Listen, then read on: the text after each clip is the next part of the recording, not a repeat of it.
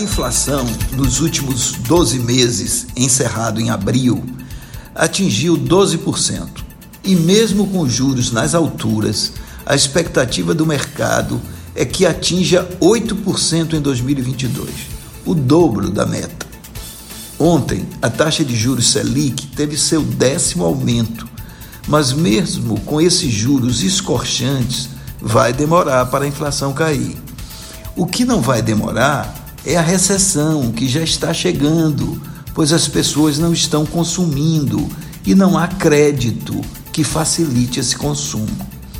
Aumentar os juros é a forma clássica de conter a espiral inflacionária. Aumenta-se os juros para reduzir a demanda e tirar dinheiro de circulação e assim fazer refluir os preços.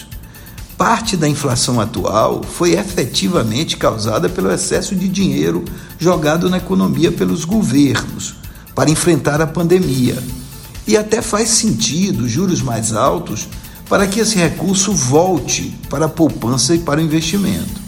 Mas o problema é que uma parte da inflação foi resultante de um choque de oferta por causa da guerra na Ucrânia, que fez explodir os preços das commodities, especialmente combustíveis, e também, com isso, dos fretes e de toda a cadeia produtiva.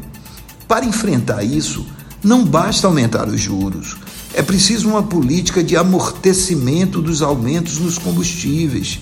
É preciso a busca de novos parceiros comerciais e uma política de frete mais racional, entre outras coisas. Ou seja, o governo precisa adotar uma política econômica mais efetiva. Infelizmente, a apatia no Ministério da Economia é grande e nessa toada os juros vão precisar aumentar mais ainda antes que a inflação comece a cair.